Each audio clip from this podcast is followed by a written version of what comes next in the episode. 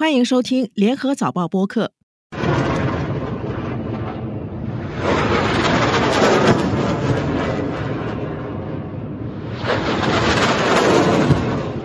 为了回击巴勒斯坦武装组织哈马斯本月初的强烈突袭，以色列誓言消灭哈马斯。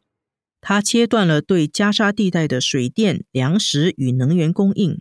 也派出地面部队在加沙地带的边境集结。一场惨烈的攻击与人道主义灾难近在眼前。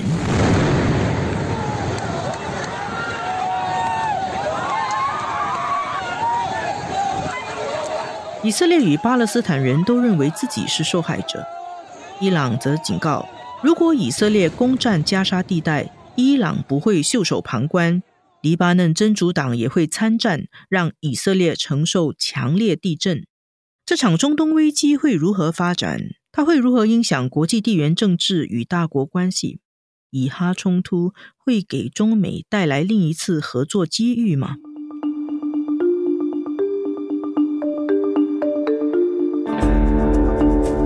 纵观天下，监测中国心跳。早报播客东谈西论，每周和你一起探讨国际热点话题。各位听众朋友们好，我是联合早报副总编辑韩永红。今天我们很高兴再次邀请到新加坡南洋理工大学拉惹勒南国际研究院副教授、博士项目主任李明江教授上节目，为大家分析现在备受关注的以哈冲突。李教授好。大家好，永红你好，听众朋友们大家好。最近以色列和巴勒斯坦武装组织哈马斯的冲突哦，引起局势的关注。我们上个星期也做了一次节目，然后那次节目以后不出所料啊，这个冲突是继续升级，而且现在大有扩散到中东更多国家的趋势，也引起了一些大国的焦虑。我们今天请李教授回顾一下，这个哈马斯，它是一个星期前对以色列发起了一个很大规模的袭击啦。那个出发点主要是最近的原因呢？比如说今年以来以哈的冲突更加加剧了，还是其实它的出发点是一个更长期的原因？这里面可能我们要看一些结构性的一些原因，时间跨的比较长的一些原因，当然还有一些最近的地缘政治的。我们大家都知道，就是哈马斯这个组织，它长期来它的一些根本立场是从来没有改变的，啊，它是不承认以色列，而且目的就是要通过军事手段甚至恐怖的手段达到它的一些政治目的，所以它长期来一直在做这样的准备啊，像十月七号发生的这种袭击，那不可能是短时间的准备的结果，所以它一定是一个非常长时间的啊，充分准备。啊，这么的一个一个行动，那么实际上就是跟跟哈马斯他长期以来坚持的一些立场是相关的。他就是想通过这样的方式，然后来改变整个地区的情况啊，改变这个巴以冲突的一些态势，主要达到他的一些政治目的，通过这种方式来迫使以色列让步。所以这是一个结构性的一个长期的这么一个问题的根源所在。那么还有呢，就是很多人认为，就是哈马斯他在这个节骨点上搞这么一个大的行动，它其中有一个很现实的一个政治目的，就是过去这一段时间以来，中东出现一个和解的这么一个进程，像这个沙特阿拉伯跟伊朗实现了这个和解，当然它很多问题没有完全解决，但是呢，政治关系、外交关系呢，出现跟以前不一样的情况。那么，美国也在加大力度推动沙特跟以色列的这种和解，所以很显然，这个对哈马斯来说，还有这些激进的支持巴勒斯坦政治地位的这些势力，他们肯定是不愿意看到这种和解的，啊，不希望看到阿拉伯国家啊跟以色列关系的这种缓和，啊，因为啊，如果这种趋势继续下去的话，很显然，像这些比较激进的这种政治势力，他以后得到的支持。就会越来越少，他越来越孤立，所以呢，很多人认为哈马斯应该是有这么一个政治目的，就是通过这么一次袭击，制造一个大的事端，然后呢，把阿拉伯国家的民众跟以色列的这种关系和态度再进一步激化，然后呃，基本上可以达到就是阻止这个沙特跟以色列的和解，还有中东的这种比较稳定的啊和解的这种趋势。所以现在看来，他目的是达到了。所以其实他是蓄谋已久，而不是最近被逼到墙角了才奋力一搏的啦。大部分人应该会这样认为了，就是他不可能说在短时间内去做这么一个大规模的这种呃军事突袭和恐怖活动了。他很多做的一些事情，他的具体的一些措施，我们看出来，他确实是经过长时间精心的策划和准备的，而且他能够造成这么大规模的这个以色列这边的这个人员的伤亡。还把这个两百多个以色列人质能够抓到他那边去，这个确实是不容易的。那我们现在看到以色列的地面部队啊，他在加沙地带的边境集结，看起来就是好像随时要攻进去，一触即发的感觉。您估计这个以色列军队会去攻占加沙吗？而且伊朗可能会介入吗？以色列接下来展开。地面行动攻入这个加沙地带应该是大概率的事件，恐怕啊不可避免了啊，因为这一次对以色列的袭击，哈马斯的这个恐怖活动，基本上可以说是一九七三年以来这个以色列遭遇到最大的一个安全危机，他从来没遇到过这么大的一个挑战，而且损失这么严重，而且很多人都关注到，就是以色列的军方情报部门基本上是完全没有预料到。整个这个预警系统都完全这个失败了，而且这一次还有一个背景，就是以色列国内政治。我们知道，这个利库德现任的这个领导人，然后跟以色列国内其他的政治派别也是斗了一一段时间了。强硬派、温和派之间的这种分歧，这个已经是愈演愈烈。所以，呃，内塔尼亚胡政府恐怕没有别的选择，他必须强力反应。有报仇的这种心态了啊，可能会体现出来。那么还有就是，很显然，现在以色列内部呢也是比较支持啊，这次要对哈马斯要强硬对待，而且是我们几乎可以肯定，他有一个目的，就是要尽力清除哈马斯。他恐怕要完全清除不大可能，但是呢，他会把哈马斯的主力对以色列这种威胁基本上可以打掉。那么他不在地面上在加沙地带展开进攻的话，他是没有办法做到这个目的。而且我们看到他前期的一些准备，比如说加沙北部要求所有居民撤离到南部等等，然后一些空袭行动，他还有预备役的征召，然后部队的这个集结，还有跟美国跟其他国家的这个一些外交方面的一些交涉表态，就是我觉得基本上显示他很快应该会开始发动这种地面的军事行动了。那么另外一个问题就是，确实呃很关键，就是伊朗这边会怎么反应？我们看到的。就是这次冲突爆发之后，大多数阿拉伯国家跟以往其实不太一样，甚至有些阿拉伯国家像沙特，在一定程度都在跟哈马斯做切割。巴解组织，比如说啊，也在谴责哈马斯，虽然他也在谴责以色列，呼吁西岸地区、加沙地区的这人道主义危机要尽量避免给以色列施压。但是我们看到的是，大部分的阿拉伯国家在这上是并没有说要。团结起来，要对以色列采取任何的这种冲突或者军事方面的行动。巴解就是巴勒斯坦解放组织，它是由法塔赫领导，主要治理的是约旦河西岸一带的地方。看到黎巴嫩的极端的组织，像真主党有采取一些零星的一些反应，伊朗呢有提出警告，但是到底伊朗会不会？直接参与这次军事行动，或者是某种方式参与，我觉得现在还比较难说。大概率是伊朗不可能完全置身事外，他不可能完全袖手旁观，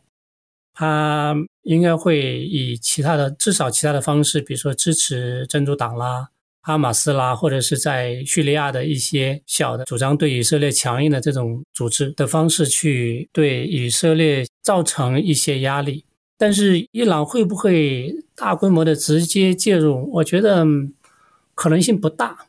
可能性不大。当然，这里面可能最主要就是要看这个以色列在加沙开展地面的军事行动之后的形势的变化的情况，这个可能是比较重要。那这里面就是制约以色列，还有其他的制约这个伊朗的，还有其他的一些因素，比如说美国，我们看到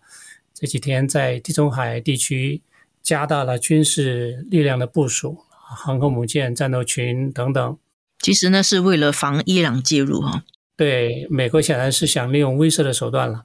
这个当然主要就是想要制止伊朗。还有俄罗斯跟伊朗怎么互动？我感觉俄罗斯也不一定希望伊朗真正去介入这次这种军事冲突。俄罗斯对伊朗还是有一定的影响力的了。而且我们也知道，这个俄罗斯在这个乌克兰这个战场上，这个战争问题上，一定程度上得到了伊朗的一些支持，包括军事方面的一些支持。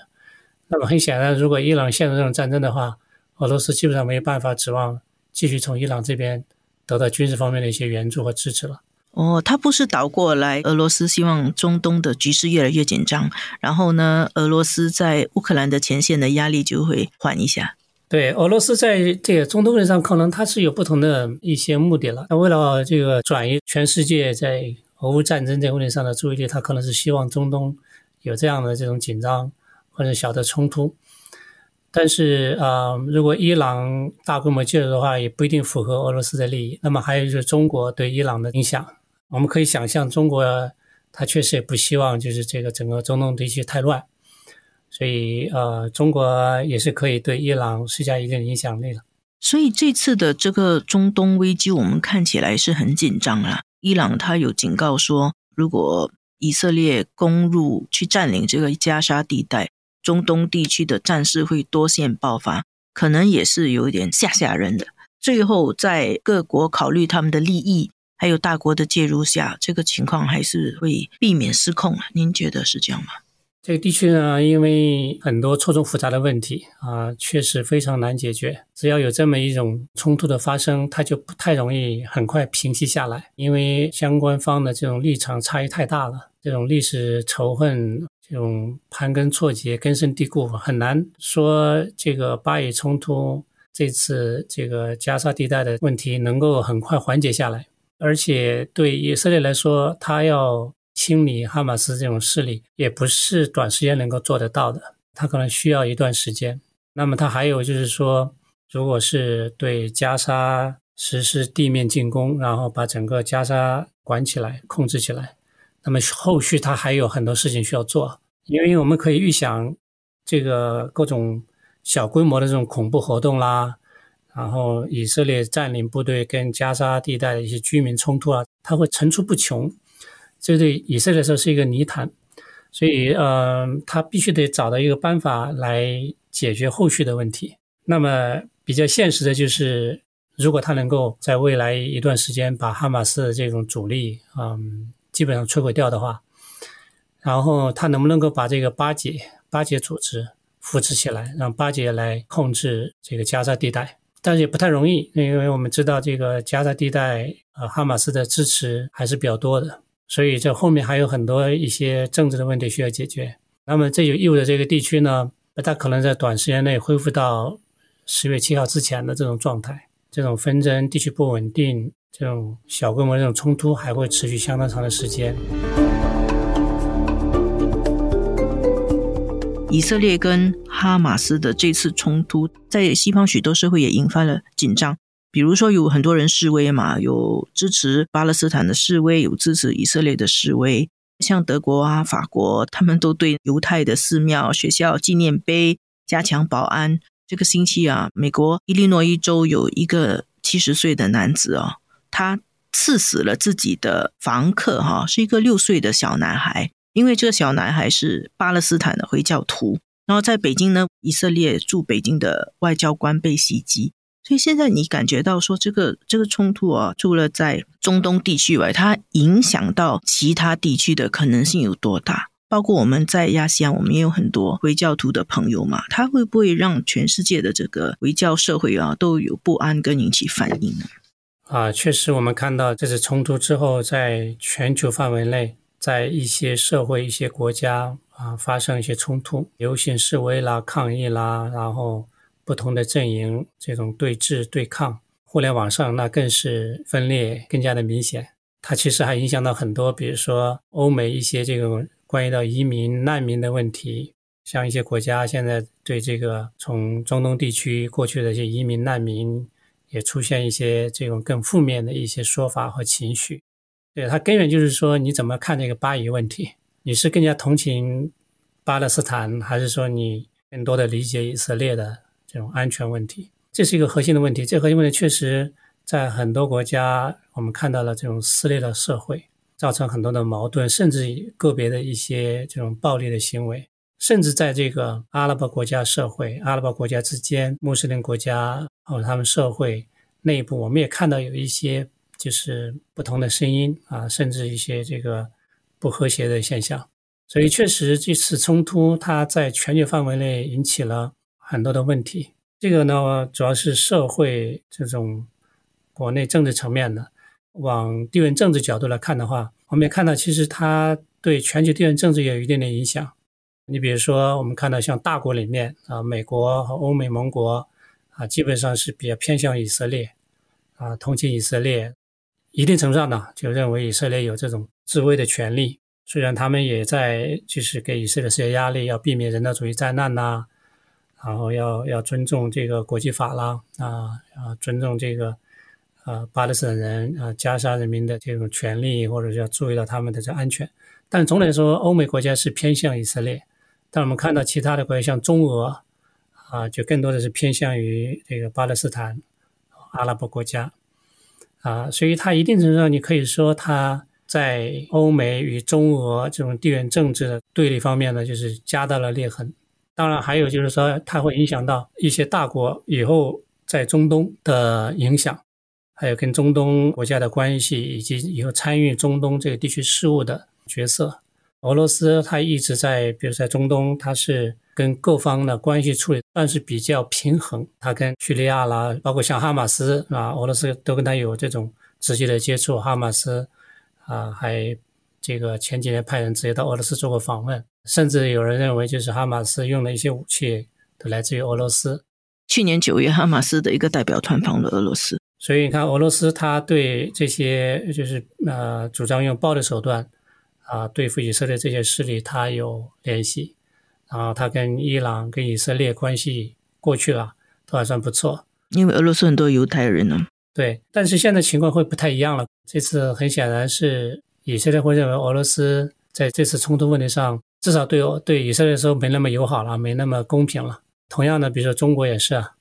啊，这次这个中国官方的表态啊，应该对以色列说是比较失望的。以色列官方的一些反应认为，中国在批评哈马斯恐怖袭击问题上，中国态度不够明确。当然，还有就是现在呃，接下来面临的一个比较大的一个问题，就是以色列要对加沙进行地面军事行动。我们看到中国是基本上是持反对态度。俄罗斯呢模糊一点点啊，他不支持，但是呢他说的模棱两可啊。但是有一些话我们看到俄罗斯讲的，可能以色列应该也非常不高兴。比如说，就俄罗斯方面把以色列对加沙的这个封锁啊，跟二战时期纳粹德国对列宁格勒的这个封锁行为，在一些大国地缘政治方面，我们看到会出现一些就是明显的分歧了。然后整个以后中东地区。就是我们都可以想象得到的直接的后果。第一个，中东地区的这种和平进程应该是被完全打断了，啊，未来若干年恐怕都不太有任何的希望。以巴这个问题成为这个中东地区啊一个凸显的因素，那么这个地区和平稳定可能未来一些年也会面临这个持续不断的挑战。美国在中东地区的这个影响也会受到比较大的影响了。啊，很显然，这个美国这次是比较明确的选边站了。中东一些国家，尤其是中东这个很多的民众啊，对美国的看法负面的方面可能会增加。俄罗斯也好，中国也好，想在中东地区要做任何的调解啊，可能也会困难更大了。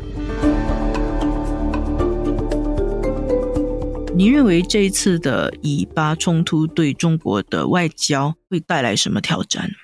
这次中国处理中东危机，它其实不容易，因为它需要平衡各方面的利益。我们知道，就是过去这些年，中国在中东这个地区外交方面，总体上来说做的算比较成功的。你看，它跟这个阿拉伯国家双边的关系，还有跟整个整个阿拉伯世界集体的这种合作关系，比如说跟。这个阿拉伯国家的这种论坛规格，还有双边关系的提升，都是有一些积极的进展。那么“一带一路”我们也看到，在中东啊，基本上是受欢迎的。而中国在中东地区过去这些年加大了投资了，在能源方面、其他的各个领域啊，我们看到中国在中东这个地区过去这些年的这种外交影响力也是有明显的提升。在这个沙特跟伊朗的这个外交和解方面，中国最后临阵一脚了，这个起了一点积极的一个，确实起了一个作用。你看那个高层的来往了，中国领导人、中国的高级官员访问中东很频繁。中东一些国家的领导人也是就比较多去访问中国，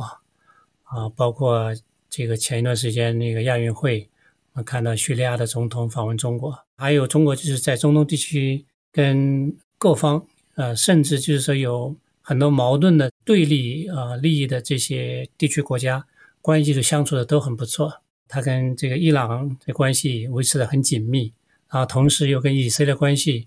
啊，跟以色列合作，过去这些年一直在加深，一直在深化，所以他总体上说做的不错。中国的影响力，这个过去这些年得到了明显的扩展。啊，一些美国人都很担心了。我们看到欧美都担心中国在这个中东这些国家是不是在逐步偏向中国，感觉到竞争的压力哈。所以他过去做的不错，但是这一次这个危机有一点打乱了，就是中国在中东地区的这个外交啊方面的部署。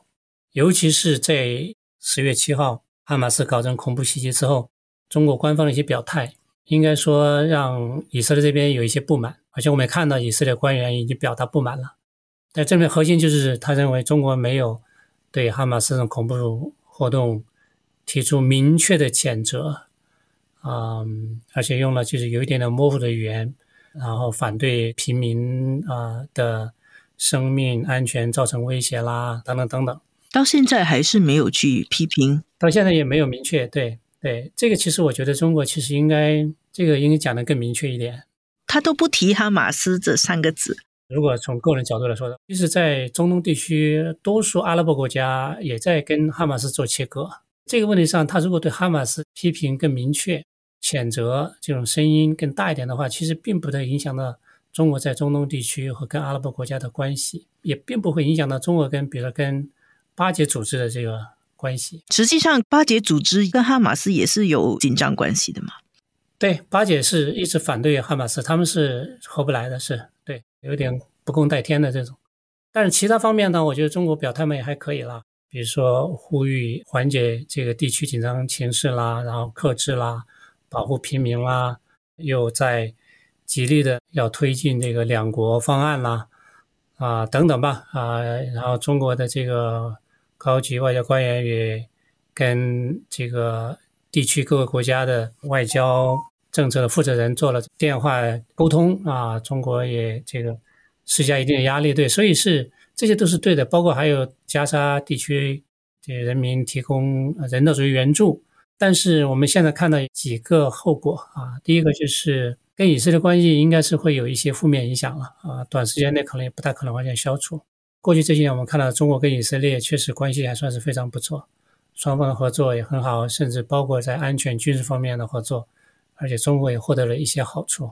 那么接下来，中国要在这个地区，尤其是巴以问题上，继续扮演这种调解者的起这么一个作用的话，难度就会大一点了。当然，它跟整个地区的情势有关系啊，因为这个没有一个相对稳定的这种地区环境的话。任何一个大国想要去做调解都不容易。另外一个就是这个地区发生冲突，对中国来说也会带来其他方面的一些挑战，尤其是中国的投资对中国的利益都是非常不好的，会带来很多的风险。比如说伊朗，它以后到底是个什么情况啊？跟以色列关系啊，会不会跟以色列有一些军事方面的摩擦？美国对伊朗的这种制裁啊，因为嗯。前一段时间我们看到有一些这种积极的一些迹象了，但是现在恐怕又会面临一些阻碍。但是总体上来说，至少目前来看的话，我们观察到就是这个这次冲突它也没有说根本上改变这个中东这个地区的战略的态势，或者一些核心的地缘政治方面的一些态势。美国它在这个地区的它的一些立场、它的主要政策啊，中俄欧欧洲一些大国。啊，基本上也没有发生根本性的变化。然后这个中东这个地区以巴问题，还有这个阿拉伯国家等等一些核心立场也没有发生根本性变化。对这个地区或者超出这个地区以外的这种地缘政治冲击呢，它不是这种根本性的。或许我们经历一段时间的这种动荡和紧张情势，是它有可能会回归到之前的一些状态。所以，如果是这样的话，过一段时间这个地区情况发生一些好的这种转变的话，那么对中国来说还是有一些机会，可以去继续扩展它的影响力，发挥一定的这种调节的作用。您觉得说这一次的以哈冲突会不会对中国来说？有一点像当年九幺幺一样，就是给中国一个战略机遇，可以改善跟美国的关系。这次以色列跟哈马斯的冲突不大可能带来九幺幺之后产生的那些全球性的地缘政治的大的变动。基本上我们可以肯定，就是说它的那个比较大的影响还是局限在中东地区，然后对大国关系、中俄与欧美西方国家关系会有一定的负面影响。但是也不会是那么明显。中东这个地区，它跟九幺很不一样的，就是美国也不大可能真正的去这个下定决心去全力介入啊中东这个地区的事务。过去相当长时间，我们看到美国在中东是逐步收缩、战略收缩，所以他现在也不大可能有这种兴趣，也不大可能这种能力去这个把整个中东这个事情要管起来，去直接参与。美国可能现在。最想达到就是尽量避免这种冲突的进一步恶化，避免一个地区性的这种军事这么一个混乱的状态了。这是他对他来说可能是最重要的一个一个目的。所以在中东这个问题上呢，你也会你也不会看到像九幺幺之后，就是美国对中国有那么强烈的这种需求，需要中国配合。我们几乎可以得出这么结论，就是他这次中东啊这种问题的爆发，给中国带来一个又一个战略机遇期的这么一个效果。这次以哈的冲突在当地是造成了很多人命伤亡、人道主义灾难，但是实际上它还是一个中东范围内的一个冲突，大国阵营之间的分裂会进一步加剧，但是也不会根本的改变全球的地缘政治的态势。中国跟美国在这个具体的问题上都有点两难，他们都失去了中立的立场。也很难再扮演调解人的角色，只是让这个冲突发酵一段时间，后来还是会恢复原来的状态。可能这需要一定的时间，确实是这样的。甚至在一定程度上，我们能看到中国跟美国在外交方面会有一定的合作，虽然不一定是那么密切的，不是那么实质性的合作，至少一定程度上会有点合作。现在看到这种冲突还有紧张的情势，能够跟过去那几次中东爆发的战争相相提并论。对它的那个规模、它的破坏性啊，负面的这些影响，我觉得都啊远远不及过去那几次中东战争。它确实是需要一段时间，看看以色列怎么样把这个加沙、哈马斯问题怎么样去处理。应该是在一段时间之后，这个地区会稍微有些好转。谢谢李老师给我们一个非常中立的一个解析。谢谢永峰，谢谢大家。谢谢各位听众收听我们制作的《东谈西论》这一期的导播是吴婉君，助导李怡倩，剪辑梁天赐。《东谈西论》每逢星期二更新，早报播客可以在联合早报以及各大播客平台收听，欢迎你点赞分享。